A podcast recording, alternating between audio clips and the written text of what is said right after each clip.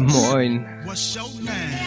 Hallo, ah, ja, guten Tag, hallo, ich bin der... Hier könntest du deinen Namen Ich bin hören. Adrian und Und ich bin der Jakob. Name Dropping. Geschichten vom Schaffen und Scheitern. Hier wollen wir euch kreative Schaffende vorstellen, die es geschafft haben.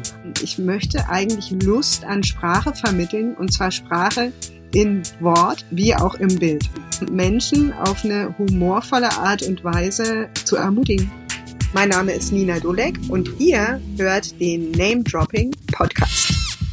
Hallo und herzlich willkommen zum Name Dropping Podcast. Ich bin der Adrian. Mein Name ist Jakob. Hallo Jakob. Hi, Adrian. Wie geht's dir? Mir geht's wunderbar und wir haben heute auch eine wunderbare Gästin dabei. Und das ist die Nina Dulek. Hallo Nina. Hallo. Hi. Schön, dass du da bist. Ja, schön, dass ich dabei sein darf. Nina ist Autorin und Illustratorin von Kinderbüchern. Sie zeichnet, seit sie einen Stift halten kann und begeistert mit Bildern für das Sams, die Schule der magischen Tiere oder mit ihren eigenen Büchern große und kleine Menschen. Schön, dass du da bist, Nina Dulek. Wir haben also heute Nina Dulek, Autorin und Illustratorin bei uns. Herzlich willkommen. Ja, ich finde es ganz toll, dass du da bist, Nina, denn bei uns im Kinderzimmer liegen sehr viele Bücher, an denen du nicht ganz unbeteiligt warst. Zu Beginn erstmal, wie würdest du dich denn eigentlich vorstellen, wenn du sagst, was du beruflich machst? Ähm, wenn ich eine Veranstaltung habe, zum Beispiel eine Lesung vor 200 Kindern oder so, dann stelle ich mich meistens so vor, dass ich sage, ich habe zwei Berufe. Und zwar bin ich einmal äh, jemand, der sich Geschichten ausdenkt und die aufschreibt. Und dann stelle ich meistens die Frage, wie heißt das? Und dann kommt die Antwort eben Autor. Und dann sage ich, ja, aber man könnte auch Textautor Mhm. sagen. Weil ich habe nämlich noch einen zweiten Beruf. Und da darf ich die Bilder in die Bücher reinmalen und ganz legal. Ich krieg sogar Geld dafür, im Gegensatz zu den Kindern. ähm, und dieser Beruf heißt Bildautor. Das versuche ich den Kindern zu vermitteln, damit klar ist, also die Urheberrechte sind dann schon mal klar und Autor Ja. ist nochmal was anderes als Illustrator. Das ist ja das, das allgemeine Wort, das alle dafür benutzen und manche Leute wissen dann auch, worum es geht. Aber viele denken, ich bin Grafiker, also Gebrauchsgrafiker und mache Illustrationen. Auftragsillustration. Weil es ja mit diesem Studium, ja, Ja. ja, genau, und es ist mit diesem Studium auch verbunden. Das meistens wird man ja Bildautor für Kinderbücher, indem man Grafikdesign studiert, mit diesem Schwerpunkt. Ah. Und das Problem ist dann, du wirst dann auch so behandelt wie ein Grafikdesigner. Wie so ein Dienstleister, dem man so erzählt, was er zu machen hat. Yes, und genau. du bist Ah, aber okay. Genau. wirklich eigentlich Ich versuche sozusagen von klein auf die Kinder dafür zu sensibilisieren, dass wir keine Grafikdesigner unbedingt sein Mhm. müssen. Wir sind keine Dienstleister. Genau. Das heißt, du machst dein Ding und bist deine eigene Chefin sozusagen. Genau, ich bin Bildautorin. Ähm, apropos Bild. Wir haben jetzt hier gerade kein Bild, weil wir sind über das Internet verbunden. Und äh, wir sehen dich nicht, du siehst uns nicht. Deswegen, damit wir uns mal hier ein Bild machen können, wenn du jetzt vor dich guckst, was siehst du denn? Die Raumbeschreibung. Ich sitze in meinem Wohnzimmer Ja. und das ist von Boden bis zur Decke voller Bücher. Mhm. Ein Klavier sehe ich, ein äh, Holzofen mit Panoramafenster und viele von meinen gemalten Bildern hängen an der Wand. Oh, schön. Sind die gerahmt oder? Äh, Die sind, äh, die sind alle Ja. gerahmt. Ja, die hier im Wohnzimmer sind Ja. alle gerahmt. Du bist ja nicht in einer Großstadt, sondern Ganz knapp daneben. Ich bin auf dem Laurenziberg. Das ist ein Dorf. Wir haben jetzt, ich glaube, wir haben ungefähr 35 oder 40 Haushalte. und das stelle ich mir sehr idyllisch vor. Das ist in Rheinhessen, wenn ich das richtig. Yes, genau. Das ist in Rheinhessen inmitten von äh, Obstplantagen und Weinbergen. Sehr idyllisch. Kein Großflächenplakat weit und breit. Und jetzt, wo wir uns unterhalten, ist es Dezember. ähm, liegt bei euch etwa Schnee? Nein, wir sind doch am Der, Rhein. wir ah, sind der in der Rhein, der hat immer so Rhein. ein warmes Klima, ne? Genau. Da gibt's Ja, Obst genau. Und da und bleibt ganz wenig, wenig liegen. Weintrauben. Ja, so wie hier an der Elbe. Das ist auch so. Hm. Ja. Bisschen hat's heute geschneit, aber das war nicht ernst zu nehmen. Ach, das war bei uns auch so. Ja. Schön. Wobei das immer sehr süß ist, weil ähm, wenn es fünf Flocken gibt, dann spricht man hier schon von einem Schneechaos. das finde ich immer lustig. Ich habe mal in, äh, na, in Franken gewohnt, in Mittelfranken, und da hat man extra solche Stangen an der, am Straßenrand, äh, wenn es dann schneit, das genau, oder dass man den Weg halt noch sieht, wo der ungefähr war. Ja.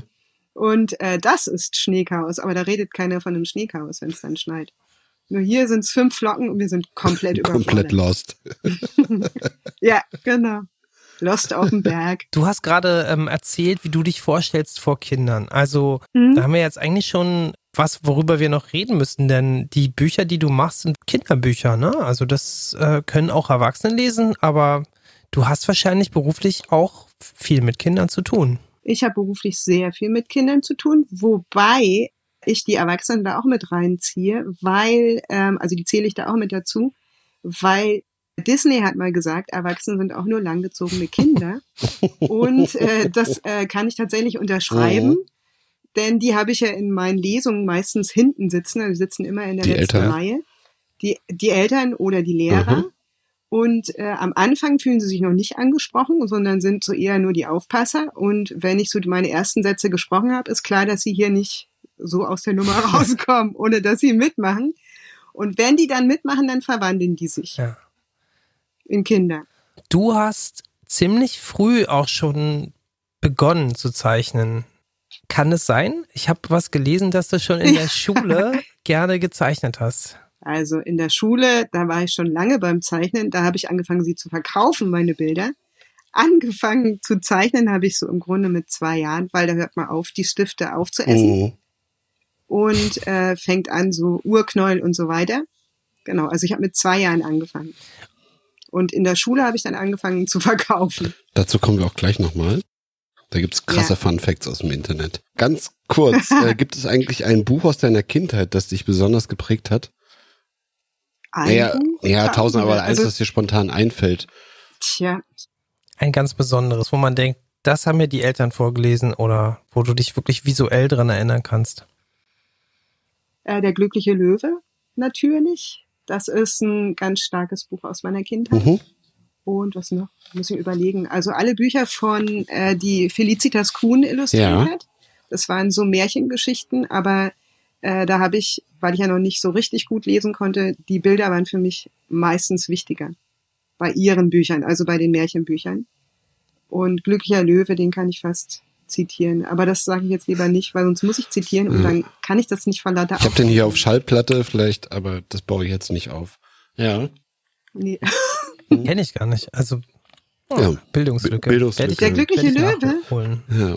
Oder ich erinnere mich nicht. Der ist super. Ich habe jetzt hier 15 Fragen zum glücklichen Löwen. Äh, Oh nein, Ja. Spaß. warte, ich hole das Buch. Das ist hier ganz in der Nähe. Wir wollen natürlich heute auch noch über deine Bücher reden. genau. Die halbgare Recherche. Ich würde jetzt hier die halbgare Recherche machen. Die heißt halbgar, weil ich alles aus dem Internet zusammengeklaubt habe und auch ohne Gewähr ist. Kann sein, dass Sachen einfach nicht stimmen und dann müsstest du reingrätschen. Okay. Wenn du jetzt krasse Anekdoten hast, kannst du damit raushauen.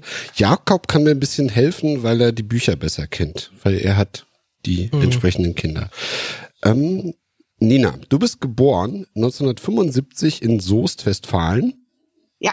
Genau, und dann heißt es, dass du wohl wahrscheinlich in den 80er Jahren äh, gezeichnet hast in der Grundschule und Geschichten und so weiter und so fort. Genau, seit du einen Stift halten kannst. Mhm. Und hast du dir erstmal alles bei, selber beigebracht, wahrscheinlich? Ich habe mir erstmal alles selber beigebracht. Mhm, genau. Und dann kommen hier die sogenannten kommerziellen Geschäfte in der Grundschule. Hast du ja gerade schon angedeutet. Ja. Ja. Was hast du da gemacht? Ich habe einen Katalog zusammengestellt, also einfach DIN A4 Blätter, auf jedes DIN A4 Blatt andere Tiere in so einem Setting, also wo sie auch leben und so. Und äh, dazu, also das habe ich dann zusammengeheftet und habe eine Preisliste mit rumgehen lassen in der Klasse, wo die Kinder ankreuzen konnten, welches Bild sie haben wollen und wie viel das halt kostet. Und dann habe ich bis zum nächsten Tag geliefert. Und genau, sie waren ja auch vorbereitet dann und haben ihr Taschengeld mitgebracht. Und ich glaube, ich habe zwei Durchläufe geschafft, bis ich entdeckt wurde. Kam, kam die Gewerbeaufsicht. Ja, das war das erste Mal, dass ich entdeckt Und dann wurde. haben die Lehrer gesagt, ist nicht, oder was? Ja, meine eine Lehrerin, die hieß Rosa mit Vornamen, die habe ich später dann verewigt in einem Ja. Bilderbuch. Die hat mich entdeckt und mich darüber in Kenntnis gesetzt, dass kommerzielle Geschäfte in der Schule verboten sind. Nur die Religionslehrerin durfte Postkarten verkaufen mit komischen Blumen drauf, also Rittersporn und Mohn und so Ach seltsam. so, ist das vielleicht, Ja. nee, lassen wir das.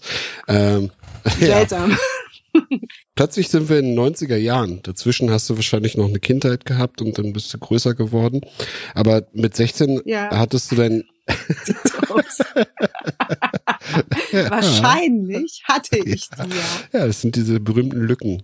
Ähm, dein erster Kontakt mit einem Le Verlag mit 16 äh, steht so im Ja. Internet, aber nicht mehr dazu. Äh, oder dich hat ein Verleger irgendwie entdeckt oder so? Nein, also das war ein Ein-Mann-Verlag aus Frankfurt. Und dieser Verleger hat regelmäßig so Preisausschreiben gemacht, wo er im Grunde für Aufkleber, T-Shirt-Motive jemanden gesucht hat, der ein lustiges Ah. Design macht. Und äh, meine Mutter hatte eines von diesen Preisausschreiben irgendwie gefunden, mir hingelegt, aber ich natürlich, also es, war- ich weiß jetzt nicht, ob ich ein typischer Teenager war, aber es war eh- oder Jugendlicher, es war eher so mit Faulheit geschlagen. Deswegen war das so, oh nein, so, ne? Und sie hat mich im Grunde drei Wochen lang immer wieder getriezt damit. Dann schaue ich mir das näher an und stelle fest, es ist schon seit einem Jahr abgelaufen. Also dieses Preisausschreiben war Ja, eigentlich schon ja, rum, ja. Und ich so, Mama, und sie so, probier's trotzdem, so. Und dann habe ich, nachdem sie mich da so genötigt hat, habe ich was hingeschickt und habe den ersten Preis gewonnen. Ha. Ein T-Shirt. Wow. Das war, also das sagt ganz viel über diesen Ein-Mann-Verlag aus. Und so fing es an im Grunde, ähm, dass ich veröffentlicht habe. Dann kam irgendwann ein Kalender dazu und äh, noch ein Kalender. Und dieser zweite Kalender war dann der Mutmach-Kalender, den es immer noch gibt. Nur nicht mehr bei dem Ein-Mann-Verlag. Ah, verstehe, da schließt sich der Kreis. Ja, Ja. weil wir hatten jetzt genau, es muss so 91 gewesen sein, eben dieser erste Kontakt mit dem Verlag, wo aber nicht daraus hervorging, ob du dann irgendwie unter Vertrag warst oder nicht. Und ich habe jetzt äh, die erste Veröffentlichung, die ich gefunden habe in diesem Internet, war das Mutmach-Modul auf CD-ROM mit Grafiken und Cliparts zum Mutmachen. Wahrscheinlich kam der Kalender davor, ja, aber das, ne? das ist schon Genau. ja ja lange davor und auch Mhm, mehrere mhm, Kalender mhm. schon davor, weil ähm, da haben sie das ganze Material nochmal so zur Verfügung Das ist gestellt. der halbgare Part. Ja.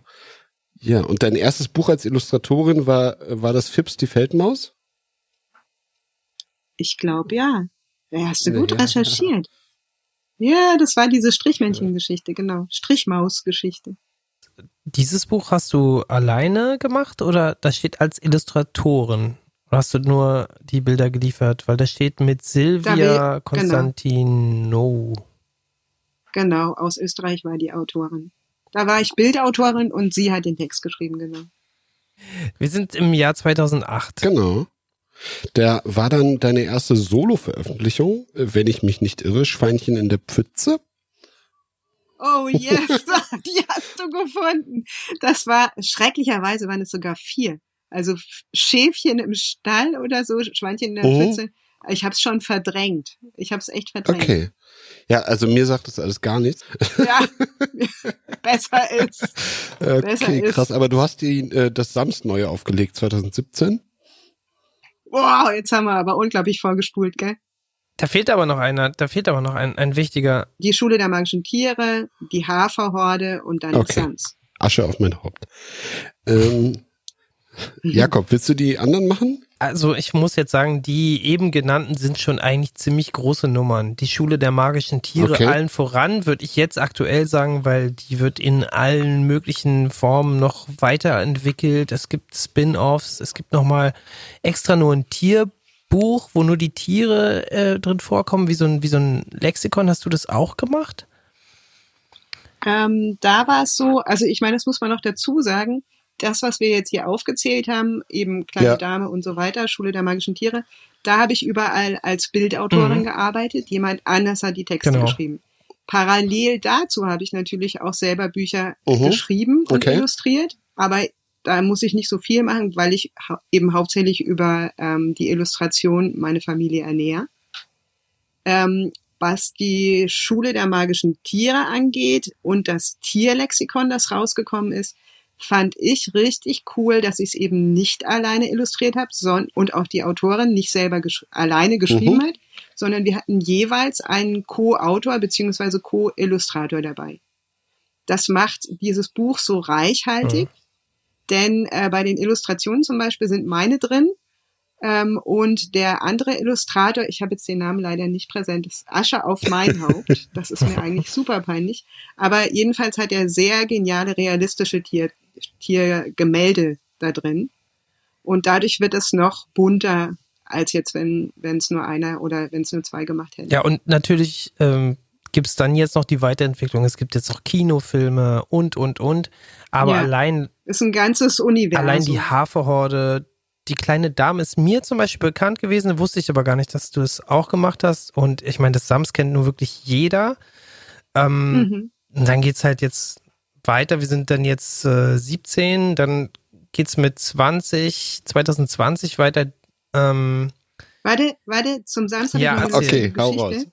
Weil, das gibt's ja schon das seit gibt's 40 schon sehr Jahren lange. so. Ja. Genau. Paul Maar Ja. hat das geschrieben. Und Paul Maar wurde 80 Mhm. und wurde vom Verlag gefragt, so, hey, Sams, äh, du wirst 80 und so weiter. Wie wär's? Du machst alle Bände nochmal in bunt. Weil er hat die nämlich auch selber illustriert. Ach, das war er Alle damals. seine okay, Bände. weil die sahen anders Ja. aus, genau. Und die sahen anders aus, die sahen so anders aus, dass ich die als Kind von meiner Mutter nicht vorgelesen bekomme, weil sie mit den Illustrationen nichts anfangen. Ja, die waren ein bisschen gruselig. Ich- auch. Ja. Ich dann als offen, Mama, also Ja. damals war das Mhm. in und der ist äh, ist ein Klassiker geworden, auch mit den Illustrationen, Ja, das muss man wirklich Mhm. sagen. Also es ist schon ähm, für die damals fanden es nicht gruselig. Ähm, ich habe es allerdings meinen Kindern, ich habe ja drei, denen habe ich es auch nicht vorgelesen, weil ich diese Antipathie gegen diese Illustrationen geerbt Mhm. hatte. Und für mich hat das irgendwie immer so in, in dieser Riege rangiert, Carlson vom Dach, den konnte ich auch nicht leiden. Mhm. Und irgendwie habe ich immer gedacht, das Sams kann ich auch nicht leiden. so. Und interessanterweise hat, hat dann irgendwann der Verlag angerufen oder gemeldet, ich weiß es nicht, auf jeden Fall ähm, kriege ich diese Anfrage hier, willst du, also nachdem ich mit Paul Maar Kakadu und Kukudu, Kukad, nee, Kakadu und Kukuda äh, gemacht habe, eine Anthologie. Hättest du Lust, das Sams neu zu illustrieren? Und ich habe zuerst gedacht, das wäre ein Scherz. Ich habe das irgendwie rausgefunden, dass ich das voll scheiße finde, oder wie auch immer, ja. Also, dass es gar nicht so meine Geschichte ist. Und äh, habe mich aber dann, hab dann gesagt, na ja, also ein Klassiker. Stößte ja jetzt auch nicht so schnell von der Bettkante. Also habe ich gesagt, schick mir doch mal den Text, damit ich da überhaupt mal, weil ich kenne die Geschichte nicht. Ach so. Das Das haben sie mir wiederum fast nicht Ja. glauben Ja. können, aber es war echt so. Ich kannte die nicht. Ich krieg den Text in die Hände und denk mir so, Menschenskinder, der ist ja voll cool. Ich liebe das, diesen Sprachwitz und diese Art, wie, wie Paul Maar erzählt. Und es ist mir tatsächlich entgangen in meiner ganzen Kindheit. Einfach nur, weil meine Mutter sich an den Illustrationen gestört hat. also ich habe die als Kind äh, gelesen oder vorgelesen gekriegt erstmals und dann ähm, Mhm. ist das ja ein sehr, also Paul Maar ist ja auch ein Gedichteautor. Und der kann halt innerhalb Ja. dieser Geschichte des Sams ähm, die ganze Zeit witzige Gedichte vortragen lassen, die natürlich Ja, ist ja, sehr, sehr laienhaft daherkommen, aber gar nicht so schlecht sind teilweise. Und die sind richtig das ist gut. eigentlich auch so ein bisschen was Besonderes bei der Geschichte, dass da so ein Sprachwitz drin ist. er macht halt ähm, mit diesen Texten macht er Lust auf Sprache, weil du merkst, wie das Sams mit Sprache umgeht. Das ist so spielerisch und leicht und lustig. Und dadurch, finde ich, äh, macht er unglaublich Lust auf Sprache. Nachdem du den Leipziger Lesekompass der Stiftung Lesen gewonnen hast, für Boje hebt ab, hast du selber einen Preis gestiftet 2020. Ist das ja, zeitlich Ja. richtig? Ja. Korrekt. Hier steht der goldene Pinsel. Wie kam es denn dazu, dass du selber einen Preis gestiftet hast und was war das für einer? Ähm, es kam dazu, ähm, also diesen, das, der Leipziger Lesekompass war lustig, ja, den habe ich für Boje hebt abbekommen. Ich habe vorher noch nie so einen Preis gekriegt, da ist auch kein Preisgeld mit verbunden und so weiter. Jedenfalls, ich krieg endlich mal einen Preis oder Ja. mein Buch kriegt endlich mal einen Preis und dann kam Corona, Buchläden zu, Ach keiner hat's so, gemerkt. verdammte Axt. Ja, Sehr lustig. Klasse, sehr danke. lustig. So, Ja. okay, damit ich mich hier nicht innerlich überhebe, machen wir gerade mal die Läden zu. Ähm, bei dem goldenen Pinsel ist es so, dass ich im Grunde, ich bin ja seit über 25 Jahren beobachte ich die Kinderbuchszene beziehungsweise arbeite selber damit als Bildautorin und habe festgestellt, die meisten Preise gehen äh, an die Textautoren. Mhm. Oft für unsere Bücher, die wir im Team eigentlich gemacht haben, aber die Bildautoren werden überhaupt nicht genannt oder wertschätzend in einem Halbsatz, aber ähm, selten, dass sie mal einen Preis kriegen für ihre Arbeit. Und ich habe mir eigentlich die ganze Zeit immer schon gedacht, Felicitas Kuhn, eben diese Heldin aus meinen, aus, meiner, aus meinen Kindertagen, diese Illustratorin, die sollte eigentlich mal einen Preis kriegen. Und ich habe Jahre darauf gewartet, dass der Jugendliteraturpreis darauf aufmerksam wird, weil die Dame wurde immer älter, hat irgendwann die 90 überschritten und immer noch keinen Preis bekommen, ähm, dafür, dass sie Millionen Kinder erreicht hat mit ihren Bildern. Und äh, habe immer darauf gewartet. Und dann war es so, dass ich äh, einer ganz inspirierenden Person begegnet ist, der immer einfach Sachen macht, die ihm in den Kopf kommen. Und das hat mich irgendwie so äh, angesteckt, dass ich gemerkt habe, warte mal kurz, äh, die Frau ist jetzt mhm. über 90, niemand kümmert sich drum. Ich habe auch nachgefragt bei diesen ganzen Preisen, was ist los? Habt ihr die gesehen? Die ist schon so alt, kommt mal in die Pötte. Ja, die Jury, das dauert immer so lang und äh, bis, bis sich deine Entscheidung und so weiter. Ich so, so viel Zeit haben wir nicht, weil die Frau ist ja. über 90, ja. so ja immer noch Weigerung und Ignoranz. Und dann habe ich gedacht, okay, äh, dann gründe ich jetzt mal schnell selber einen Preis. Mhm. Und äh, habe äh, den Goldenen Pinsel innerhalb von, ich würde mal sagen, vier Wochen, vier oder fünf Wochen habe ich ihn erfunden, habe äh, den Robert Schäffner dazu gebracht, die, diese Skulptur zu machen. Unter der Käseglocke gibt's den Goldenen Pinsel. Äh, wie so ein Oscar mhm. halt, also wobei der Oscar keine Käseglocke hat, aber egal da steht dann auf der Banderole der Name von, der, von dem Preisträger und unten drunter das Jahr. Und ähm, habe den Flug gebucht, denn die Felicitas Kuhn, die lebt, lebte in, in der Nähe von Wien in einem Künstleraltenheim. Mhm. Bin da runtergeflogen, habe äh, einen Laudator noch organisiert und alles mögliche, also Pressearbeit und so weiter. Habe das in kürzester Zeit, habe mich im Grunde selber überholt. Saß dann in diesem Altenheim, in dem Aufenthaltsraum, mhm. wo zufälligerweise ein Konzert stattfand. Und das hat alles so zusammengepasst, also so dass das auch so ausgesehen hat für sie, als ob das alles für sie organisiert worden sei. Für diese Preisverleihung, die war völlig von den Socken, hat danach aber noch drei Jahre mhm. gelebt. Also ich bin echt froh, dass ich sie da nicht so geschockt habe, dass sie und so weiter. Die ist jetzt vor kurzem mhm. Das aber das in Anführungszeichen Witzige daran war, ich habe mich damals bei dem ersten Goldenen Pinsel, habe ich mich so selber überholt und ich sitze in dem Flugzeug zurück nach Hause, also ein Flug hin und dann, am, ich glaube, am selben Tag wieder zurück. Jedenfalls sehe ich da die erste Maske und zwei Wochen später kommt der Lockdown. Das bedeutet, hätte ich mir ein bisschen mehr Zeit gelassen, ich hätte sie nicht mehr lebend erwischt.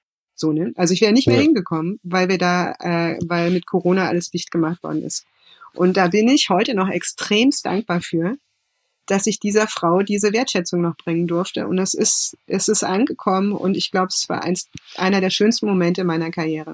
Ja. ja, das hat sich auf jeden Fall schon gleich beim ersten Preis dann rentiert.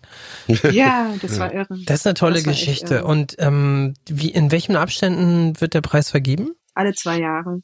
Dieses Jahr waren wir wieder, habe ich ihn wieder verliehen, und zwar an Helmut Spanner, der äh, maßgebliches im Pappbilderbuch geleistet hat, das auch eine Sparte im Kinderbuch ist, die gerne übersehen wird. Also bis jemand im Pappbilderbuch einen Preis hm. gewinnt, also da musste schon knapp 80 okay. werden. Das sind diese mit den so dickeren Seiten, wo du so an weniger Seiten hast, ne? Für kleine ja, Kinder. Ja, genau, die kann man, also auch wenig ja, Text ja. drin oder gar kein hm. Text und du führst im Grunde so äh, in Richtung Sprache ja. durch Bilder. Ja, da wo die Bilder halt wirklich sehr wichtig sind, ja, weil ja. die Buchstaben noch nichts sind außer kryptische Zeichen. Cool. Also das trägt sich weiterhin. Ähm, wie, wie hast du das, äh, wie hast du das gemacht? Hast du da eine Jury oder arbeitest du da mit anderen Menschen noch zusammen? Also ich habe keine offizielle Jury, weil mir das einfach zu umständlich ist mit Erwachsenen. Mhm äh, sondern ich mache es tatsächlich so, dass ich äh, viele Leute frage, sag mal, was denkst du, wer, wer wird übersehen bei den Bildautoren, wer sollte mhm. eigentlich? Und ähm, ein Kriterium ist, dass die Leute halt über 60 sind. Okay. Also dass sie wirklich schon was hinter sich haben. Sie haben was Ja. geleistet, sie haben viele Kinder erreicht und wurden aber von der Zunft, wie auch von den, vom Buchhandel und so weiter Okay, übersehen. so eine Art Lebenswerk für Leute, Und- die bis jetzt äh, nicht Genau. gewürdigt worden sind. Ja, genau. Ich habe jetzt gerade mal, äh, während ihr gesprochen habt, äh, auf deine Website geguckt. Äh, hast du den Preis auch selber gebastelt? Oder Nee, das hat der Ah, Robert Entschuldigung, Schäffner ja. gemacht. Ich habe ihn entworfen und Robert Schäffner, der macht so Animationen, so Stop-Motion-Sachen und der kann sowas. Und das, der hat mir dann gleich drei Stück gemacht, damit ich was im Vorrat habe. Und genau, die Banderole wird dann immer angepasst an den jeweiligen Preisträger. Ich finde es auf jeden Fall eine ganz tolle Sache, dass du auch uneigennützig da tätig geworden bist. Und Du bist süß, uneigennützig, das ist lieb. Ich habe den größten Nutzen davon. Ist echt so. Also wenn du da Mhm. sitzt und so eine Oma von den Socken ist, ich sagte, ich glaube, ich habe am meisten dadurch gewonnen von allen, die da waren. ja für dich, aber jetzt also wahrscheinlich nicht in Ja, Kohle ja. ausgedrückt. Also ich war nicht ganz Ja. weil, weil du uneigennützig. sie mal getroffen hast. Mhm. Wahrscheinlich hättet ihr euch sonst nicht kennengelernt. ja, das war so Mhm. geil. Das war so super, echt. Die Helden mal in echt. Ja. Und wusst, Ich habe ja auch die Hand wusste sie, wer du Sie bist? war echt. Äh, Weil mit Mitte 90 oder Anfang 90 liest man jetzt nicht unbedingt vielleicht noch Kinderbücher, außer, Nein. außer man hat Nee, aber ihr. Enkel. Ja, genau. Ihr, ja, genau, ihr Enkel ähm, wusste das, denn se seine Kinder wiederum äh, haben meine Bücher. Gibt's, Mhm. eigentlich, gibt's eigentlich Fachzeitschriften für den Kinderbüchermarkt? Nee, dafür ist er nicht wichtig genug. Also Fachliteratur oder Fachmagazine zum Thema Bücher, ja. Da ist es allerdings oberselten, dass du mal ein Kinderbuch Verstehe, drin findest. Ich habe auch bei Reich Ranitzky nie, nie eine äh, Rezension über Kinderbücher Nee. gehört damals. Ja, Nur weil du Jakob fragtest, ob ähm, die beiden sich gegenseitig kennen. Genau. aber pass Mhm. auf, das mit dem Reich Ranitzky finde ich auch interessant, denn de facto ist, wenn wir schlechte Kinderbücher abliefern, liest niemand Kafka. Das heißt, da ist noch, äh, das ist ausbaufähig. Es muss über Kinderbücher geredet werden. Es muss drüber ähm, gesprochen werden, auch in diesen Mhm. Foren. Und dass wir da noch nicht sind, ist eigentlich ein absolutes Armutszeugnis und zeigt, dass die Branche noch gar nicht ver verstanden hat, was wir da eigentlich für einen Wert Mhm. haben und Ja, liefern. Ja, das könnte vielleicht auch mit der gesellschaftlichen Nicht-Miteinbeziehung überhaupt von jungen Menschen und Kindern zusammenhängen. Die haben Das stimmt. immer noch ganz viele äh, Rechte ausstehen. Ja, Ja. Das äh, Ja, ja, das sollte ein man Aspekt auch nochmal sicherlich davon. gesellschaftlich besprechen und dann kommen dann natürlich auch so eine Sachen wie, ähm, die haben ja gar kein Geld, was sie ausgeben dürfen. Ne? Ja. Also wenn du jetzt ein neues Buch machst, dann kaufen es natürlich die Eltern. Richtig. Jedenfalls bis Ja. hin zu einem gewissen Grad. Ich glaube so, ab so irgendwann 12, 13 da haben sie dann auch kleine monetäre Beträge, die sie. ja, aber da, da bin ich nicht mehr im Spiel dann. Ja. Also meine Zielgruppe ist so von, ähm, ich würde mal sagen, ich glaube ein Jahr oder zwei Jahre, wenn Mhm. so die ersten Bücher in die Hand gegeben werden, bis ungefähr zwölf. Ja, aber das Sams, das lesen ja auch, wie man sieht, noch uralte Menschen. Also das, da, ich denke, nee, nee, ich denke, Kinderbücher sind auch universell einsetzbar. Finde ich auch. Da hast du recht. ich auch. Ich kaufe mir auch immer noch Bilderbücher, wenn sie mir gefallen. Wo wir gerade bei Kinderbüchern sind. Ach was, wir sind ja, bei ja, Kinderbüchern? Du überraschst äh, du hast mich jetzt. 21 rum auch noch äh, Rosalie ein Abenteuer rausgebracht und Otis und Utilie und wahrscheinlich noch andere Bücher. Kann sein. Weil- Also nicht alle 21. Ach so, siehst du? Ja, davor habe ich Miep der Außerirdische zum Aha. Beispiel. Das ist eine Trilogie über einen kleinen Außerirdischen. Und äh, davor habe ich Mücke die Zahnfee, wo ich im Grunde mal verrate, warum die Zahnfeen diese Zähne einsammeln und warum es da eigentlich um Leben und Tod geht. Mhm. Das wollte ich auch immer wissen, was das soll. Ja, ja, dann kauft ihr Mücke die Zahnfee. Und meine letzten zwei Bücher, äh, das ist 21 äh, Rosalie, ähm, ein Abenteuer zum Frühstück und dann der Folgeband, der aber unabhängig auch davon läuft, ähm, ist Otis und Ottilie. Ein Pony zum Frühstück. Lecker. Yes, das ist gerade rausgekommen. genau, das kam dieses Jahr raus und Ja. da haben wir auch so eine Buchfahne gekriegt. Oder ich habe sie auf jeden Fall gekriegt und ähm, das kam sehr gut an. Ja. Ich fand es ähm, auch unglaublich erfrischend und es war halt auch ganz anders als die Bücher, in denen du sonst nur Illustrationen machst, sondern die war halt, ja, das war, ist halt nicht so textlastig, sondern die gesamte Seite ist halt gefüllt mit, mit, mit Bild, ne? Und das funktioniert. Es kommt aus einem Guss. Ja, ja, genau. Es funktioniert ganz anders als so ein Buch, wo dann halt so textlastig und dann alle zehn Seiten, mit, dann fragen die Kinder endlich, äh, gibt's jetzt mal ein Bild? Nee, leider noch Ja, nicht. genau. So, dann muss man erst noch 500 Seiten weiterlesen, sondern es ist wirklich jede Seite ist Stimmt. illustriert und funktioniert auch ohne die Schrift eigentlich als Geschichtenerzählung. Ne? Das ist wirklich der Unterschied. Genau. Aber anders als in einem Comic gibt es keine Sprechblasen, ne? sondern die Schrift ist so Teil der Illustration. Doch, es gibt auch Sprechblasen, aber ähm, das ist jetzt nicht, es ist nicht eine rein, ein reines Comic und es ist auch nicht ein reiner Erstleser. Es ist so eine Mischung und ich sage eigentlich immer gerne, es ist wie so eine, es ist eine Bildergeschichte im wahrsten Sinne des Wortes. Mhm. Und letztendlich, die trägt im Grunde oder dadurch zeige ich auch am deutlichsten eigentlich meine Leidenschaft, nämlich ich möchte eigentlich Lust an Sprache vermitteln und zwar Sprache in Wort wie auch im Bild. Das ist so meine Mission und deswegen sehen Rosalie und auch Otis und Ottilie sehen die so aus, wie sie aussehen. Und dann ähm, kommen wir eigentlich wieder dahin, wo du mit angefangen hast, nämlich äh, es gibt schon den Mutmachkalender fürs kommende Jahr. Genau, den gibt's ja schon seit über 25 Jahren. Und genau, der ist jetzt gerade, ich glaube im Juni kommen die immer raus, die Kalender. Und ja, Genau, wir hatten jetzt ganz am Anfang den Mutmachkalender, jetzt haben wir immer noch den Mutmachkalender und da habe ich mich gefragt, hey, ist vielleicht wie alt ich wohl bin. Ja, das wissen wir.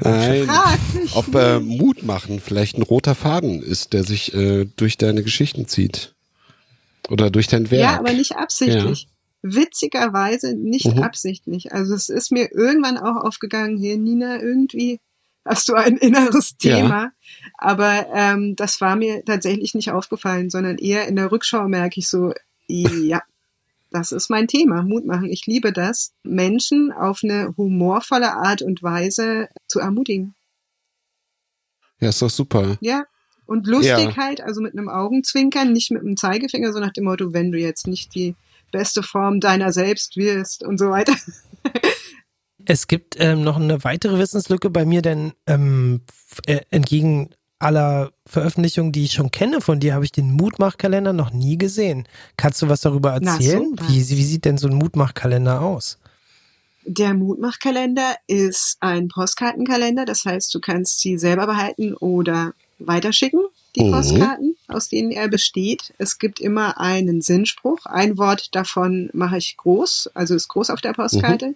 Und dann ein kleiner Sinnspruch drumrum, der aber meistens witzig ist. Also entweder, also du musst auf jeden Fall nachdenken, also du kommst ins Nachdenken, aber du musst nicht, sondern du kannst auch einfach nur lachen. Ah, Jedenfalls drumherum sind noch so kleine Knuddelnasenmännchen, also so Cartoon-Figuren, die das so ein kleines bisschen transportieren, diese Geschichte oder, oder diesen Sinnspruch ähm, und für sich interpretieren oder weiterführen. Genau. Und das Ganze ist auch ein kleines bisschen fromm.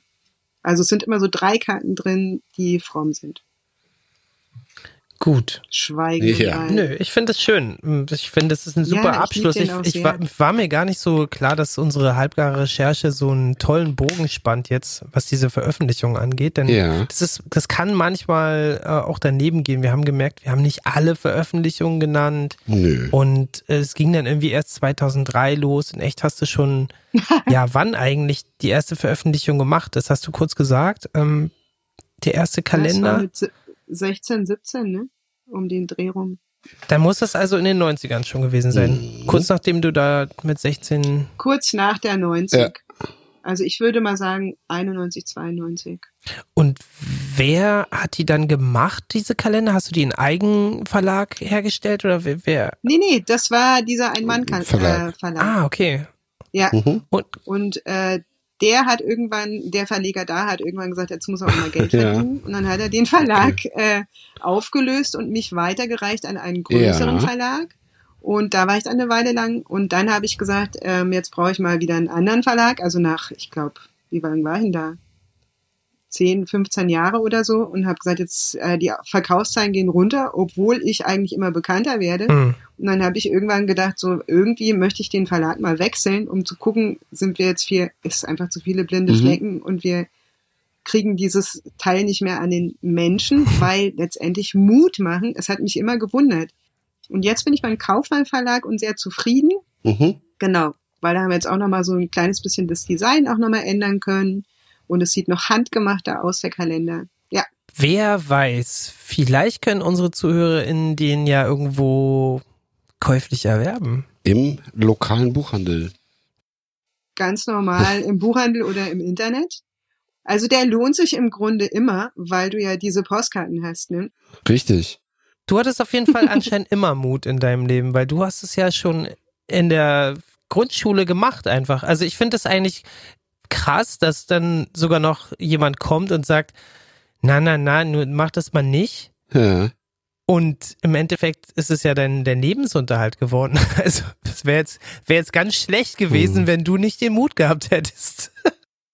Ja, aber das kann man im Nachhinein so sagen, aber in der Situation kommst du dir nie mutig vor. Also das mutig bedeutet, kannst ja auch nur sein, wenn du Schiss hast. So, ne? Wenn jemand nicht Schiss hat, also dann ist dieses Thema eigentlich erledigt. Ja. Ähm, wie hat das jemand mal mutig kommt von Mut haben und nee, von, also die Voraussetzung ist im, im Grunde, dass du da einen Schisser hast. und das bin ich schon. Also ich habe, äh, bin eigentlich, ich sehe mich nicht als mutig. Wie war das in deiner Schulzeit? Du kannst dich ja vielleicht an diese Situation noch erinnern. Alles andere verblasst dann ja immer so ein bisschen. Aber warst du Na. gut in der Schule? Nö. Ich bin, ähm, ich habe einfach aufgrund von meiner familiären Situation, also meine Eltern haben sich scheiden lassen und so weiter, mit vielen Begleiterscheinungen, ähm, habe ich äh, mein Potenzial in der Schule auf keinen Fall abrufen Mhm. können. Und von daher, also so könnte man das jetzt mal ausdrücken. Das finde ich jetzt auch ganz witzig, dass mir diese Formulierung eingefallen ist, aber so würde ich es beschreiben. Ich konnte mein Potenzial nicht abrufen. Ja, ich bin auch Autodidakt, das heißt, ich habe nicht Grafikdesign studiert. Ich habe das nicht, äh, ich habe kein Aha. Abi. Bist du dann Ja. auch nicht gerne zur Schule gegangen oder doch gerne zur Schule gegangen? Also ich habe ja gesagt, dass ich in Mittelfranken war, äh, aber aus Soest komme und das ist Nordrhein-Westfalen und genau anderes Bundesland und im Grunde war ich in äh, Mittelfranken immer der Saupreis Hm. und wurde entsprechend auch gemobbt. Weil du Hochdeutsch gesprochen hast und nicht Fränkisch. Ja, weil ich Hochdeutsch, genau, weil ich Hochdeutsch gesprochen habe und nicht Fränkisch. Das kann ich immer noch nicht. Meine Mutter findet es immer noch sehr lustig, wenn ich eine Kostprobe gebe. Mittlerweile bin ich damit auch versöhnt, aber als Kind war das ein Elend. Also ich war froh, als ich dann äh, weggezogen Verstehe. bin. Mit 17, glaube ich, bin ich ausgezogen. Wohin hat sich dann verschlagen? Als erstes? Bist du gleich nach Frankfurt gegangen? Oder? Erstmal nach Hawaii. ich weiß, ihr hättet nicht Nee, damit gerechnet, aber ich kann euch auch versprechen, dass ich, weil ich ja, also ich meine das mit dem Angst haben auch ernst, ich bin auf Hawaii drei, drei Monate Aha. gewesen und kein einziges Mal ins Okay. Wasser, ja. Ja. Also so viel zum Mut haben Thema. Jedenfalls, äh, und danach bin ich nach Frankfurt, dann bin ich nach Amsterdam durch Osteuropa gereist und dann bin ich in Mainz gelandet. Ah, das ist, Und- das ist gut. Das genau. ist ja nicht so weit weg von Frankfurt. Ja. nee. nee, nee, genau. Deutschland ist nicht so riesig, genau. Aber da sprachen sie dann auch eher mal Hochdeutsch. Deswegen auch nicht wirklich, ne? aber ja. In der Großstadt war es leichter als auf dem Land. Ja, wow. Da haben wir jetzt auch nochmal einen riesen biografischen Bogen geschlagen. Ja, und das in 0, In nix, 0, gell? nix, in Windeseile. Ja. Wie mit dem Flugzeug. Ja. Ja, Jakob.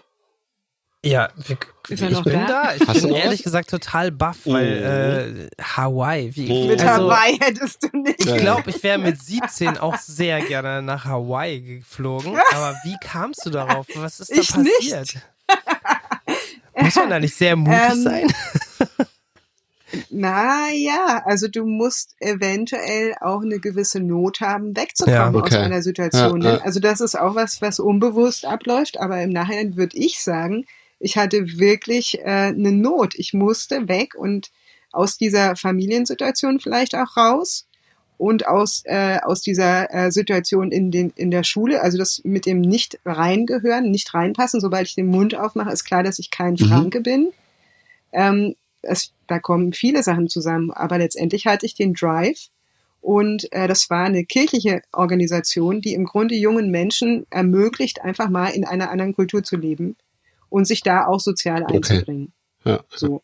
Und von daher, ich bin jetzt nicht komplett ins Blaue Ja. gefahren und auch nicht äh, ins Unbekannte, aber für mich war das einmal einerseits eine Not und andererseits habe ich auf jeden Fall äh, hatte ich auch meinen Schiss, aber dann genau, also es kamen viele Leute, die mir im Grunde beigestanden haben und geholfen haben, da lebend hinzukommen und wieder zurück.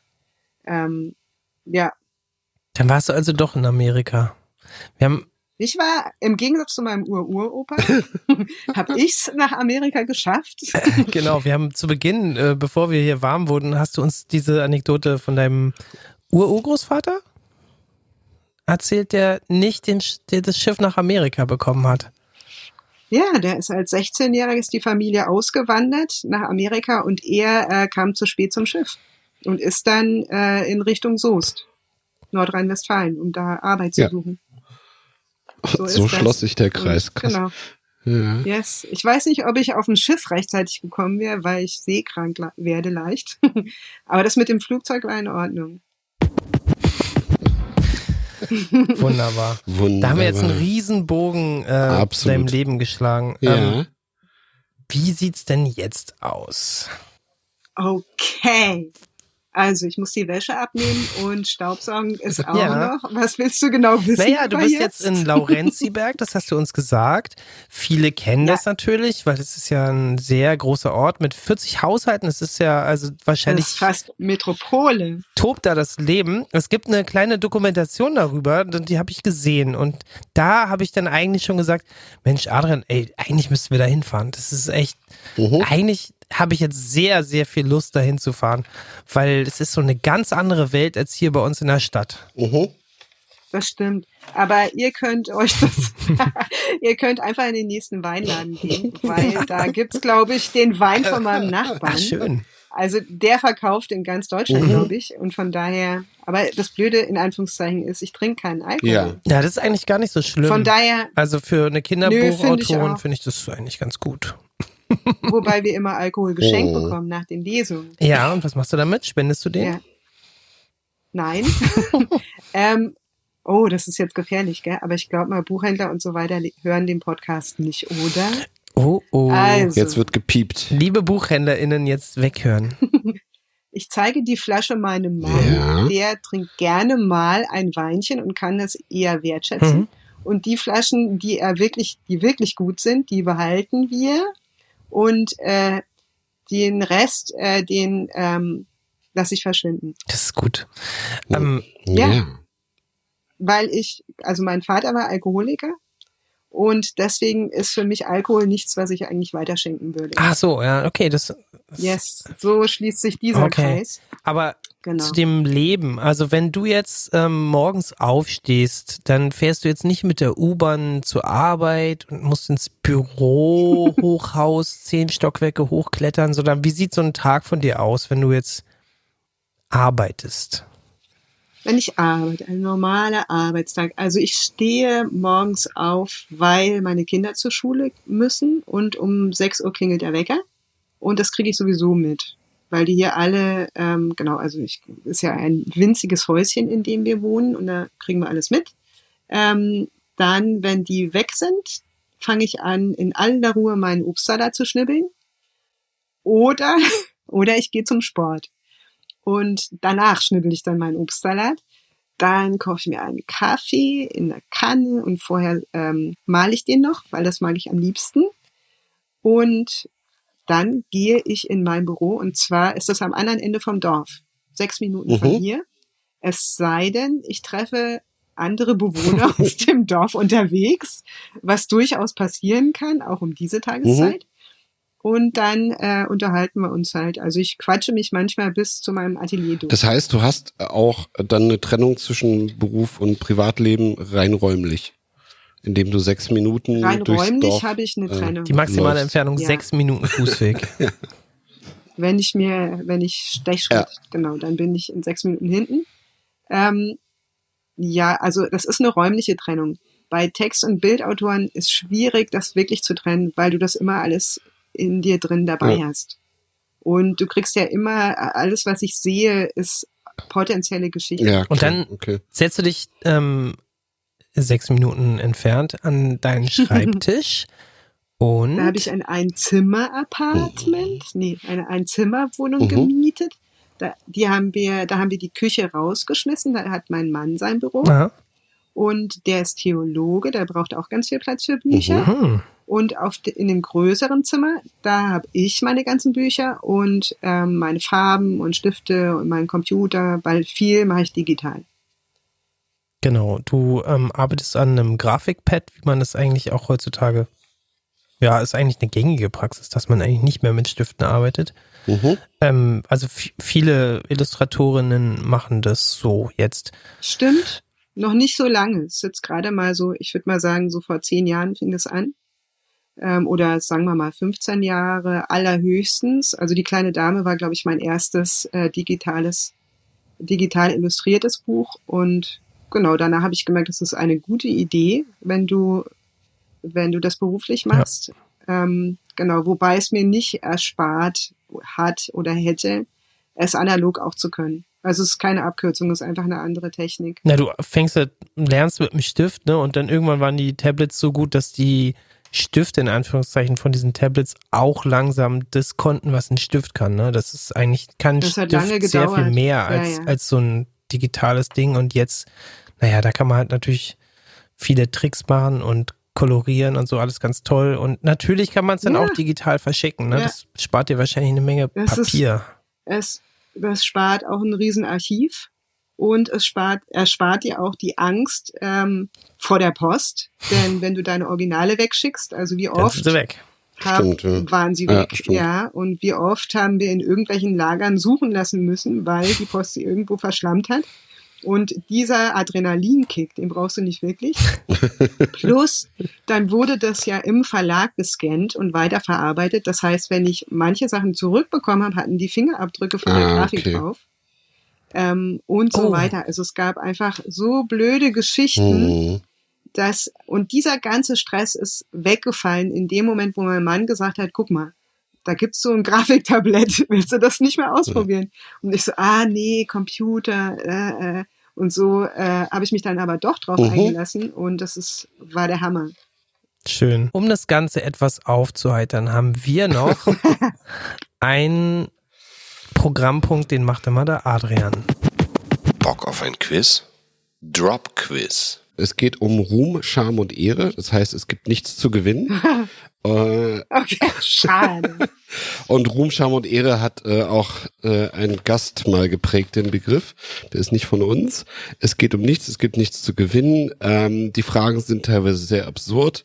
Es ist nicht schlimm, wenn ihr das nicht wisst. Ihr spielt gegeneinander. Jakob, erklär doch mal, du machst das so toll. wer ihr, wer spielt gegeneinander? Ich spiele gegen dich, liebe Nina, und wir haben beide ein Themenfeld, was uns gleich vorgestellt wird. Wir wissen nicht, was kommt. Es gibt ähm, ja Multiple-Choice-Fragen, das heißt, die Antworten sind vorgegeben. Man muss also eigentlich nur Glück haben, denn wissen kann man es meistens Ja. nicht. Wenn du es doch weißt, weil vielleicht ist es ja was, was du wissen könntest, dann verrate es nicht gleich, weil ich könnte halt auch die gleiche Antwort geben. Also wir können beide die gleiche Antwort Aha. geben, spielen gegeneinander, wir können uns aber auch beraten, weil es ist oft sehr absurd und an den Haaren herbeigezogen und damit wäre das eigentlich. Oh, und wir haben kein Zeitlimit, also wir können wirklich uns Zeit lassen. Oh Gott. Bis einer gewonnen Ja. hat. Also Ja. irgendwann muss ich ins Bett, aber das kriegen wir schon. Genau. Ja, also ich hätte da doch ein zeitliches Limit, aber Naja, wir machen dann jetzt Okay. das Name-Dropping-Quiz mit Nina Dulek. Irgendwas mit Sprache. Erste Frage. Fragen über Fragen. Was ist ein Wolpertinger? A. Ein Schnaps aus Wolperting im Wolpertal. B. Ein bayerisches Fabelmischwesen. Oder C. Ein Spielzeug, äh, ein Spielzug im Eisstockschießen. Hm. wann darf man sagen? Wahrscheinlich weißt Also- du es, ne? Ich denke, du weißt es, ne? Ja. Ja, Naja, dann denk- musst du Jakob vorlassen, taktisch. Wann darf ich denn? Ja, also Wir müssen doch jetzt beide sagen, welchen Buchstaben. genau, also man kann jetzt Ja? man kann jetzt natürlich sagen, Ich einen weiß es, Buchstaben. es ist auf jeden Fall C. Es ist ein magisches Tier aus Bayern und du weißt es garantiert, weil du hast ja in Franken deine Kindheit verbracht.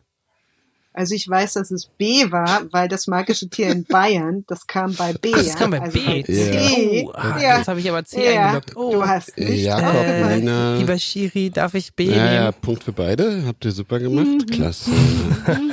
Wäre jetzt eigentlich ein 1-0 für Nina gewesen. Ja, wollen wir nicht so sein. Ähm, Ja, ich lasse dir einen Vorsprung. also inhaltlich war es ja richtig. Du hast ja gleich gesagt, es sei das Fabelmischwesen. Aber er hat den falschen Das Buchstaben. stimmt. Ich gebe jetzt Nina hiermit diesen Punkt Okay, ich, und ich, gestehe ein, ich Brav. habe es mir falsch gemerkt. Gut. Sonst frage ich immer noch, sag noch mal A, B oder C. Diesmal war ich mir so. meiner Sache zu sicher. Gut, dann streiche Das ich darfst den du beim Punkt. nächsten Der erste Punkt geht an Nina. Herzlichen Glückwunsch. Herzlichen Ähm, Yay. Zweitens, Kindergarten, Rucksack und über sind alles englische Lehnwörter aus dem Deutschen. Welchen Germanismus gibt es nicht? A. Findelkind, B. Schadenfreude, C. Zeitgeist. Das ist diesmal. Also was ist mal. kein Germanismus im Englischen? Findelkind, Schadenfreude, Zeitgeist. Kein. Logisches Weißt Ausschlusskriterium würde ich jetzt sagen. Zeitgeist gibt es.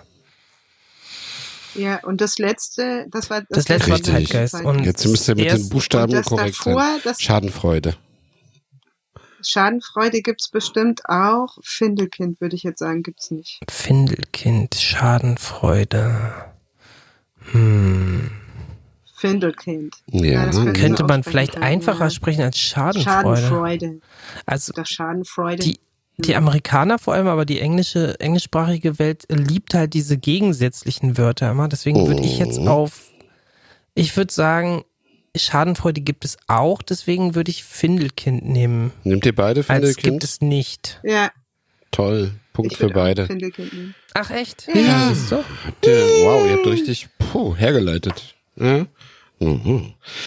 Äh, drittens, also es steht 1 zu 2, 2 zu 1. Ähm, jemanden am Schlafittchen packen ist eine bekannte Redewendung. Aber worauf geht das Wort Schlafittchen denn nun zurück? A. Eine Anzugfliege aus dem 19. Jahrhundert. Ein sogenannter Querbinder, der zu besonderen Anlässen getragen wird. Oder B. Eine Bezeichnung für die Blätter des Schlafmohn. Oder C. Die Schwungfedern von Enten und Gänseflügeln. Für die Blätter vom Schlafmond. Okay. Jemanden am Schlafittchen. Schlafittchen. Doppel F. Schlafittchen. Oh Gott. Ich darf jetzt nicht googeln, Nee. Nee, Google ist äh, nicht gern gesehen. Ähm, Aber ihr seht es doch gar nicht.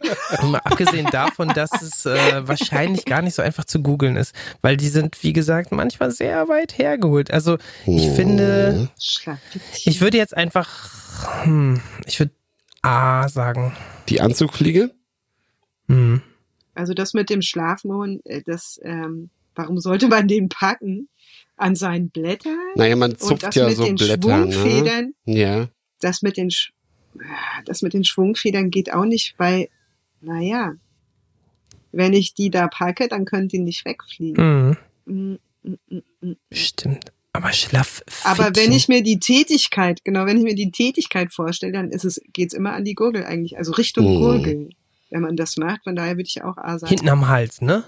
Dass man da Ja. so packt, so wie beim Hund das, das äh, Halsband oder so. Ja. Am Okay. Genick im Grunde. Ähm, nehmt ihr jetzt beide A?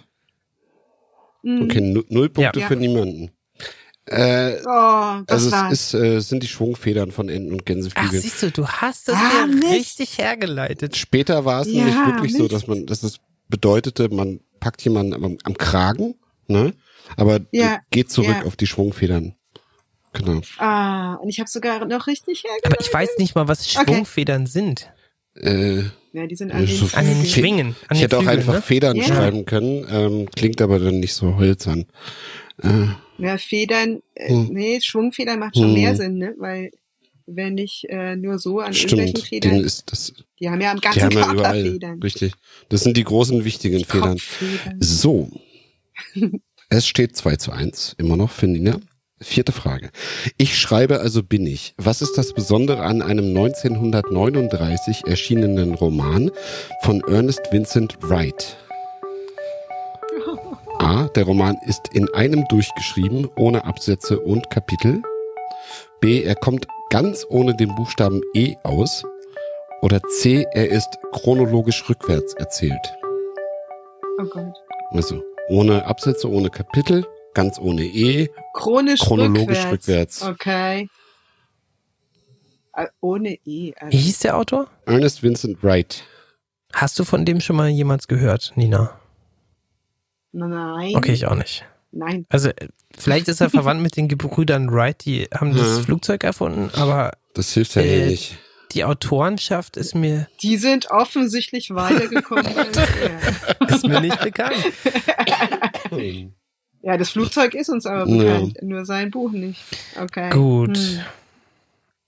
Hm.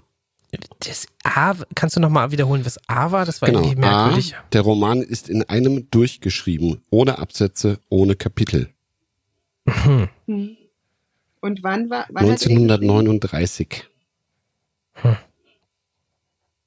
Da war das Bücherschreiben ja eigentlich schon eine relativ Das Äh, war schon erfunden. fortgeschrittene Erfindung, genau. Relativ, ja. Hm. Also es war, Wann war Gutenberg? Ja. Ja, ein bisschen vorher. also Roman in einem durchgeschrieben, kein Buchstabe E oder chronologisch rückwärts. Also ich bin jetzt nicht so überrascht, dass es jetzt auch mal einen Autor gibt, der verrückte Sachen ausprobiert. Mhm. Aber keines der genannten Sachen verbinde ich mit irgendeinem Werk, außer dass es natürlich chronologisch rückwärts laufende Geschichten gibt. Das ist, Das ist ja schon richtig. gängig. Memento. Seit 39.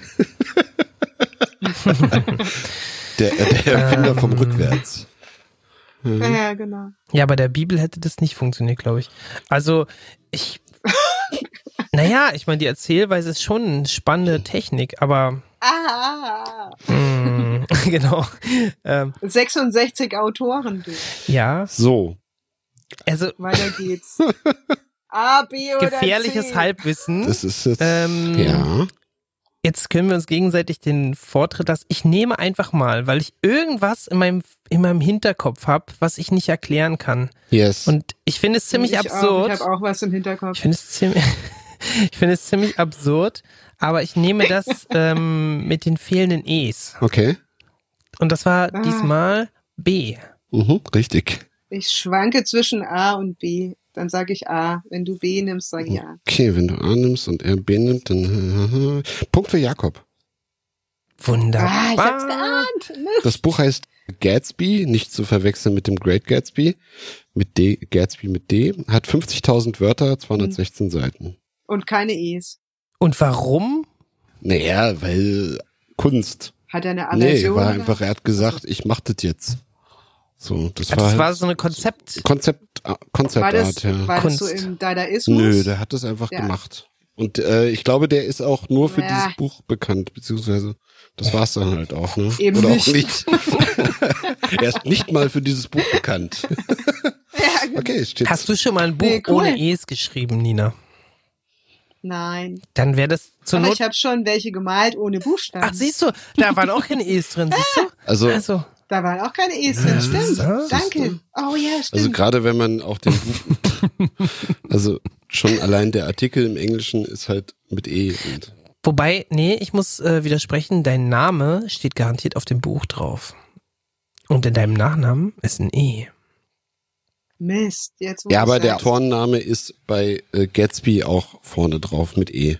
Das ist dann die Hat er Ausnahme. ein E? Ja, aber hat der ein E? Er heißt Ernest Vincent, ja, er hat einige E. Ach Mist, so. der Arme. Also, dann ist es ja eigentlich, Ja. hat er es nicht geschafft, oder? Gleich vorne dran. Haben wir noch, Nicht wirklich. haben wir noch eine Frage, Stimmt, weil jetzt, ansonsten ist es jetzt nämlich äh, unentschieden gerade, oder? Fünfte und entscheidende Frage. Und wieder schließt sich ein Kreis. Denn hier sieht es ja aus wie bei Hempels unterm Sofa. Vorher haben wir das Lehnwort Tohu Wabohu. Aus dem Maorischen, aus dem Hawaiischen oder aus dem Hebräischen? Oh, Soll ich meinen Haustheologen fragen? nee, der weiß es nämlich gar nicht. Kein Telefonjoker Oder hier. vielleicht hast du es auf Hawaii mal gehört? Ja. Oder auf äh, in Das ist ja Neuseeland. verrückt, dass du auch Hawaii Ja, ja. Das irritiert mich jetzt total. Und was war das Maori, ne? Das ist alles Maori, in ähm, genau. Neuseeland. Neuseeland. Wo sind genau. die? Tohu Ah, äh, Neuseeland, aus ja. Maorischen, dem Hawaiischen oder dem Hebräischen. Also wir wissen es beide nicht. Tohuwabohu. Ist das Maorisch, Hawaiisch, Doch, ich weiß äh. Hebräisch? Ich habe ich hab eine Ahnung. Mhm. Ich habe eine Ahnung. Ja, ich, auch. Und ich denke, da du einen Theologen zum Mann hast, der ist sowieso so schlau, der hat es dir bestimmt schon mal irgendwann gesagt. Denn ich tippe auf jeden Fall auf das Letzte, auf das Hebräische. Mhm. Ich würde auch sagen, dass wir noch eine Frage brauchen, weil wir sind dann unentschieden. Ja. Ihr seid Auch bei unentschieden. C. Und zwar kommt das To Wabu gleich am Anfang der Bibel Ja. in der Genesis Ja. Ich wollte sagen, es ist nämlich im Alten Testament Ja. drin. Genau. Mein Und du Schatzi bist- wäre stolz Du auf bist mich. bibelfest und das ist jetzt natürlich, aber ehrlich gesagt, kein Problem, weil wir lassen diese Quizrunde auch gerne mal unentschieden ausgehen. Es sei denn, Genau. Adrian hat uns noch eine Sonderfrage. Nee, Aufgehoben? ich hatte mal eine, aber die habe ich wieder rausgeworfen. Und jetzt äh, bin ich hier. Oh. Äh, ich kann noch mal kurz nachgucken. Moment. Ähm, Wir hatten noch nichts zum Thema Scham. nee, das ist ja nur. Schämen. Naja, also man Äh. schämt sich ja eigentlich nur, wenn man zu null verliert. Das gab's halt auch schon mal. Ja. Und Oh, es ist echt? auch mir schon passiert. Du hast also schon zu null verloren, du armer Kerl. naja, ich muss das ja jedes Mal machen hier. verlieren. Okay, Ich habe aber auch klar. schon viel gelernt dadurch. Entscheidungsfrage. Ähm, Okay. Die sechste. Das hat er eben auch schon gesagt. Manche Dinge sind verdammt lang her. Welches Wort bezeichnet kein Dinosaurierzeitalter? Trias, Holozän oder Jura? Oh no, das ist gemein. Warte mal. Das ist doch einfach. Trias, Holozän oder Mhm. Jura?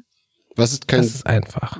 Dinosaurierzeitalter? Wa du bist so, das ist eindeutig ein Junge, der kennt sich aus mit Dinosauriern. Das ist Ich hatte sechs Fragen, ich habe die Das ist rausgeworfen, jetzt ist sie wieder drin. Ihr Aber habt so gefühltes. Wissen ist auch manchmal sehr gefährlich, ne? Ja. Weil ähm, gerade jetzt so im Frühzeitalter, Ah. wo es ja noch keine Menschen gab, weil Dinosaurier Oh. und Menschen haben ja nie gleichzeitig auf diesem Erdball gelebt, Glaubst du? kann du ich ja nicht Jurassic sagen, Park dass ich gesehen. dabei war. Also wer weiß, vielleicht habe ich es ja auch irgendwie Hm. falsch. Ja? Wir können uns ja mal annähern. Du, ein bisschen was weißt du ja auch über Dinosaurier, denn das letzte, die C, Ist das gut? Ein bisschen Jura was weiß kann man ja, Ja. auch studieren. Jura kann man studieren, ja, Trias kann man nicht studieren. Ja, aber das, Äh, das Jura, Mhm. das Jura ist ein Zeitalter. Hm. Im Jura gab's da schon, gab's da Dinosaurier oder nicht? Also das mit dem Trias, das finde ich ein bisschen komisch, weil das habe ich, glaube ich, noch nie Okay. gehört. Mhm. Das Holozän, da gab's auf jeden Fall Dinosaurier. Mhm. Dann würde ich das Trias nehmen, tatsächlich. Okay. Nina nimmt das Trias und du? Oder Jura? Jetzt bin ich au- total verunsichert, weil ähm, sie Ihr müsst sich jetzt so beide sicher einloggen. ist. Ich habe dich jetzt durcheinander gebracht. Also ich bin mir ganz sicher, Ja? Jurassic Hm. Park. Natürlich gab es in der Jurazeit Dinosaurier, Ja. weil nur Ja, deswegen heißt genau. er ja nach diesem Zeitalter. Jurassic. Ich dachte, weil die Ja. gute Anwälte haben. Genau. Und die anderen zwei gibt es halt auch beide, Aha. aber ich bin eigentlich der Meinung, dass die Trias die entweder davor oder danach folgende ist. Und deswegen hätte ich gedacht, in der Trias gibt es auch Dinosaurier. Also, Ja, aber dann wären ja bei allen. Bin ich bei dem ist mittleren? Aha. wie heißt das? Holozän? Holozän. da gibt es Wie heißt das? keine, würde ich sagen. Also lockt Oh ihr jetzt ein? Ja. Ich mach Du das machst das Trias. Trias, Jakob das hat Trias. gewonnen, Holozän. Gratuliere. Ah. Holozän ist. Da gab's Nee, keine. wir leben im Holozän. Das ist jetzt. äh, Ach so. Ja, das Menschenzeitalter. Schrecklassner. Kleine Falle. Das ist doch Ja. super. Das ist eine riesige Falle. Wir sind mittendrin. Ja, gratuliere. Das war das Quiz mit Nina Dulek und natürlich Jakob. Ähm, Ja, vielen Dank, Nee, dass du mitgemacht gemacht, hast, Nina. ja. Ich hoffe, du nimmst Ja, es sportlich. gratuliere, Jakob. Alle waren Sieger, auch wenn einer nur gewinnen kann. Richtig? Sagte schon. Äh, Mini-Playback-Show. Äh, Ich Wie habe ihren Namen deeskalieren wir vergessen. das jetzt äh, Mareike Amado. Mareike Amado. Sind wir wieder bei Kindern? Wollen wir noch mal über eines der Themen, die hier noch auf dem Zettel sind, sprechen? Deswegen die Frage von dem aktuellen Buch, das ist ja die Fortsetzung, oder besser gesagt, das ist eine Überschneidung und äh, es hat auch was zu tun mit Rosalie und ein Abenteuer, Ein zum Abenteuer Frühstück. Frühstück. Mhm. Gibt es dann vielleicht bald noch mal so ein Buch? Also in mir gibt's ganz viele Geschichten zu Otis und Ottilie, unter anderem einen Krimi. Oh. Voll spannend. Aber, ähm, genau, weiß nicht, ob der Verlag da irgendwann Lust drauf hat. Mal schauen. Das hängt im Grunde immer davon ab, wie der ein, das eine Buch sich verkauft. Und dann sagt der Verlag, ah, das läuft gut, machen wir noch eins. Also Geschichten habe ich auf jeden Fall, auch zu Otis und Ottilie. Hast du jetzt für die nahe Zukunft noch irgendwelche Pläne? Beruflich? Ich? nee, ich setze mich jetzt zur Ruhe. Ich meine, steht, steht jetzt irgendwas an, was du hier ankündigen willst? Möchtest du irgendwas bewerben? Möchtest du irgendjemandem danken? Möchtest du jemanden grüßen? Ah, Ihr seid ja süß. Warte mal. Also ich meine, bewerben will ich Otis und Ottilie von ganzem Herzen, weil es, wie gesagt, gerade erst raus ist. Es ist, ich liebe es, ich lese es total gerne vor und bin immer noch ganz begeistert. Ähm, Mutmachkalender hatten wir ja auch schon, den bewerbe ich auch immer sehr gerne. Und alles andere läuft jetzt so weiter. Also ich habe ja ähm, nächstes Jahr zeichne ich den zehnten Samsband. Ähm, dann zeichne ich, ich glaube, der 13. oder nee, der 14. Schule der magische Tiere Kernreihe Mhm. Band. Den zeichne ich. Und dann zeichne ich noch von der Haferhorde den nächsten Band. Also ich, da kommt noch einiges von mir. Und meine eigenen Projekte, also wo ich auch geschrieben habe, da ist es im Moment so, die werde ich nächstes Jahr ähm, habe ich mir Zeit aus freigehalten, wo ich selber meine eigenen Geschichten weiter schreibe. Aber die werden dann nicht direkt veröffentlicht. Also das ist einfach für mich, schreibe ich meine Geschichten und dann schaue ich mal, ob ich die in einem Verlag vorstelle oder Mhm. nicht. Und was noch darüber hinausläuft, ist, dass ich male. Also ich male auf Leinwand im Moment ganz viel, nicht ähm, um es zu veröffentlichen oder für Bücher, sondern einfach für mich, weil ich das total vermisst habe und in den letzten Jahren schimpflich vernachlässigt habe. Und äh, da merke ich, da gibt's ganz viel zu entdecken und ich liebe das, mit der Farbe so analog umzugehen und danach ein Bild zu haben, das ich an die Wand hänge. Das finde ich, ähm, und das nicht bewertet wird. Weil in meinem Beruf wird ja alles, was ich tue, immer Ja. bewertet. Allein schon durch die Verkaufszahlen auch Mhm. aber eben auch von den Verlagen, von den Lesern, von den Buchhändlern. Ja, und es gibt auch Kritiken, ne? Also, Genau, du kriegst positiv wie negativ, wobei Kinderbuch ist zahm. Also da sind die Kritiken eher mal zahm, finde Hm. ich. Aber ähm, etwas, wie soll ich denn sagen, also meine Leidenschaft zu leben, nämlich mich im Bild auszudrücken oder auch im Text, ohne dass ich das sofort, dass ich dieses Baby sofort in die Welt schicke.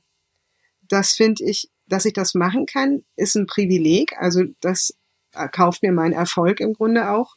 Aber ähm, es wieder zu finden, ist für mich total ähm, krass. Also so ein Bild auf Leinwand an einer Wand zu haben, ähm, ist einfach wunderschön und es ist einfach für mich und die Menschen, die mich besuchen, aber nicht für die breite Masse. Das irgendwie ist das was ganz Besonderes gerade, was ich neu entdecke. schön. Ja, finde ich auch. Gibt es vielleicht noch was, das frage ich ganz gern mal am Ende, was du jemanden mitgeben möchtest, der oder die sich selber gerade noch ganz am Anfang des Zeichnens befindet? Also nicht so eine Art jetzt, wie man zeichnen soll, sondern eher so, du hast jetzt deinen Weg halt gefunden. Was würdest du sagen, ist so die Nachricht an die kommenden Generationen? Ui, die kommen Generationen von äh, Bildautoren, meinst du? Oder Ja, Ah, Schon erst, das Ja, war so okay. mein Gedanke, aber natürlich auch an alle anderen. Boah, global. ähm, alle anderen, die ganze Menschheit. Ähm, warte mal. Tja, weiß ich jetzt gar nicht. Nicht aufhören, Mhm. nicht Dranbleiben. aufgeben. Dranbleiben, genau. Ähm, aber das muss man jemanden, der da eine Leidenschaft für hat, muss man das nicht sagen, Ja. dass du dranbleibst, dass du Ja. zeichnest. Wenn du zeichnen lernen willst oder schreiben, dann schreib. Dann schreib und schreib und schreib, dann zeichne, zeichne, zeichne. Ähm, aber das muss man eben, wie gesagt, jemanden, der da eine Leidenschaft für hat, nicht sagen. Ähm, ich glaube, im Moment würde ich aus meiner Situation im Moment sagen, du bist einzigartig und das, was du, dieser Fingerabdruck, den du hinterlässt, also ob du jetzt schreibst oder zeichnest oder Schauspieler bist oder was auch immer, ähm, der ist einzigartig und niemand anders kann das so wie du. Und sich das immer wieder bewusst zu machen, du bist ein Original, du bist einzigartig und das, was du schöpferisch hinterlässt, kann niemand anders so wie du, äh, sondern es ist deins und du schenkst es der Welt, wenn du willst. Das finde ich, äh, das würde ich jetzt vielleicht sagen. Es klingt ein bisschen pathetisch, aber es ist so, genau, gerade so mein Thema. Selbstvertrauen, ja, Glaube an dich selbst, aber sich bewusst machen, wie einzigartig das ist, dass jemand Kunst schafft. Ist doch eine total schöne Botschaft. Das finde ich ganz tolle letzte Worte hier für unser Gespräch. Wenn du noch irgendjemanden grüßen willst, kannst du das jetzt gerne machen. Ansonsten würde ich mich jetzt erstmal bei dir bedanken. Also, ob ich jemanden grüße, also meine ganzen Kolleginnen will ich grüßen, den Robert Ja. Schäffner und meine Mama, die das wahrscheinlich sowieso nicht hört. Genau, Ich weiß nicht. Grüße an alle. Schön. Danke, Nina. Hat mir großen Spaß gemacht. Mir auch. Vielen Dank für die Ja, Einladung. gerne. Und danke, Jakob, auch für deine Zeit. Ja, danke äh, an alle ZuhörerInnen, die es Ja. hierhin geschafft haben zuzuhören. Richtig? Und ja, Ja. dann sage ich Tschüss und vielleicht sehen wir uns nochmal. Ja. Das Tschüss. stimmt. Macht's gut da draußen. Bleibt Auf gesund. Wiederhören. Ciao. Tschüss. Tschüss.